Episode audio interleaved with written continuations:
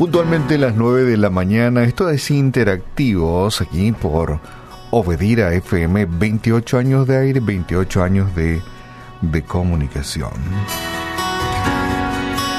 El apóstol Pablo toma la pluma y escribe y nos dejaba a nosotros esta enseñanza y él nos contaba de la siguiente forma, 2 Corintios capítulo 11, verso 3, escribía lo siguiente, pero temo que como la serpiente con su astucia engañó a Eva, nuestros sentidos sean de alguna manera extraviados, y le agrego yo también, parafraseando este texto. Interesante, ¿sí? Pero temo que como la serpiente, con su astucia, engañó a Eva en el principio del mundo, nuestros sentidos sean de alguna forma extraviados también. Interesante, ¿eh? Eh, tratando de abrir nuestros ojos, nuestra inteligencia, nuestra sabiduría, nuestro entendimiento y también nuestros ojos espirituales, ya Pablo escribía esto, este, tengo cierto temor, ¿verdad?, de cómo fue engañado o como fue engañada Eva, también hoy día seamos engañados nosotros, ¿verdad?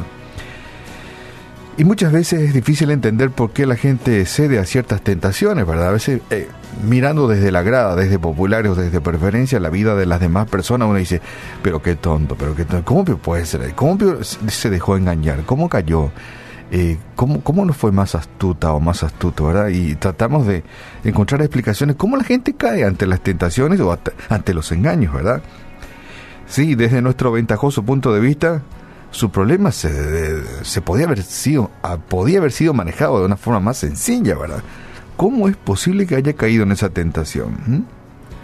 Puede que hasta ahora nos preguntemos cómo lo que Adán y Eva pudieron haber sido tan tontos, ¿verdad? Tan tontos de tirar por la borda todo lo que Dios le había dado al principio de su existencia, ¿verdad? dice, pero qué bobos que eran, ¿verdad? Adán y Eva. ¿Cómo van a ser así, ¿verdad? ¿Mm? Nosotros no hubiéramos caído tan fácilmente, diríamos, ¿verdad? Hoy, haciendo el análisis, ¿verdad? Pero Adán y Eva no tuvo tiempo de ningún análisis, nada. ¿Sabes qué?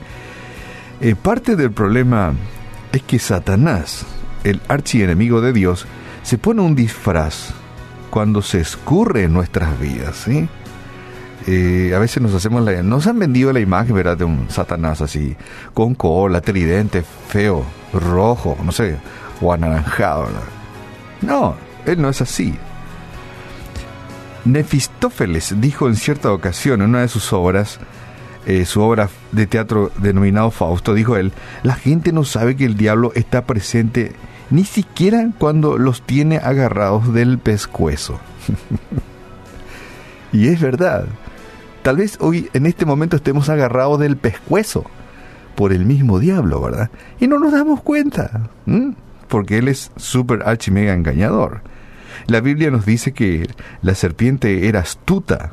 La misma Biblia nos dice, era astuta más que todos los animales del campo. Te cuento si no lo sabías. El archienemigo de Dios, Satanás, tiene una experiencia de millones de años, o miles de años diríamos. Sí, nos lleva la ventaja, mucha ventaja. No sé cuánto, cuántos años tenés, 17, 20, 25, 30, 38, 42, ¿verdad? Comparate con la archimega experiencia del tío Sata. Él nos lleva la ventaja. Nos lleva la ventaja. Y dice que la Biblia que la serpiente era astuta más que todos los animales del campo.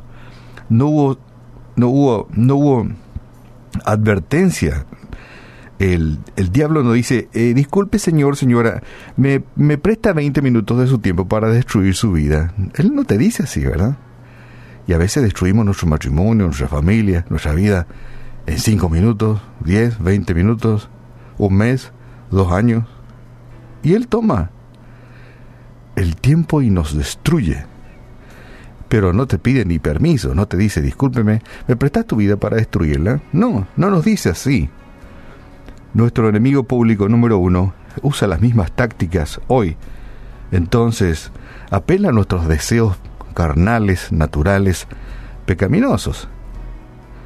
Satanás hasta se disfraza como ángel de luz, hasta esa capacidad tiene. Y sus secuaces también aparecen, inclusive a veces vestido de ministros, ¿verdad? Si queremos resistir la tentación, uno me ¿qué, ¿qué hacemos? ¿Qué hacemos?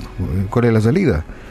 Si queremos resistir la tentación y detectar los engaños de Satanás, debemos vivir en estrecha comunión con Cristo. ¿Dónde nos advierte Dios acerca de las triquiñuelas, acerca del, de las mentiras y de las tretas, del modus operandi del diablo? En la Biblia, en la palabra del Señor. Allí está eh, inserto. ¿Cómo podemos hacer para luchar contra nuestro archienemigo número uno de nuestras vidas? Si queremos resistir la tentación y detectar los engaños de Satanás, debemos vivir en estrecha comunión con Cristo. Así no nos engañarán los disfraces de Satanás. Qué interesante, los disfraces del Satanás. O sea, de Satanás y sus secuaces. Los disfraces de Satanás. Y se disfraza de muchísimas maneras, ¿sí? Eh, y hoy día en esta vida tenemos que tener la capacidad de detectar qué hay detrás de todo esto. Hay veces te, te plantean un negocio que es wow, vos pones tantos miles y después te dan ahí, y en un mes te damos tanto y en un año ganas tanto así. Wow, ¿en serio? ¿Esa cantidad voy a ganar con esta inversión? Sí. Y uno cae, cae en la trampa, porque no se dio cuenta quién estaba detrás Allí estaba el mal disfrazado de intereses, dineros fácil. Por poner un ejemplo, ¿verdad?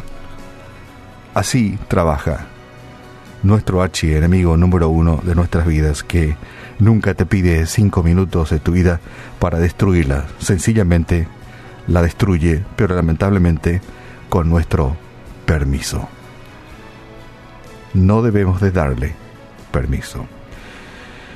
Tienes que conocer la verdad de Dios para ver las mentiras de Satanás. Te dejo esta frase para que lo medites. Tienes que conocer la verdad de Dios para ver las mentiras de Satanás. Padre, en el nombre de Jesús te damos gracias porque tú nos advierte, tú nos enseñas, tú nos das las herramientas necesarias para no caer seducido por los disfraces de nuestro archienemigo número uno, Satanás.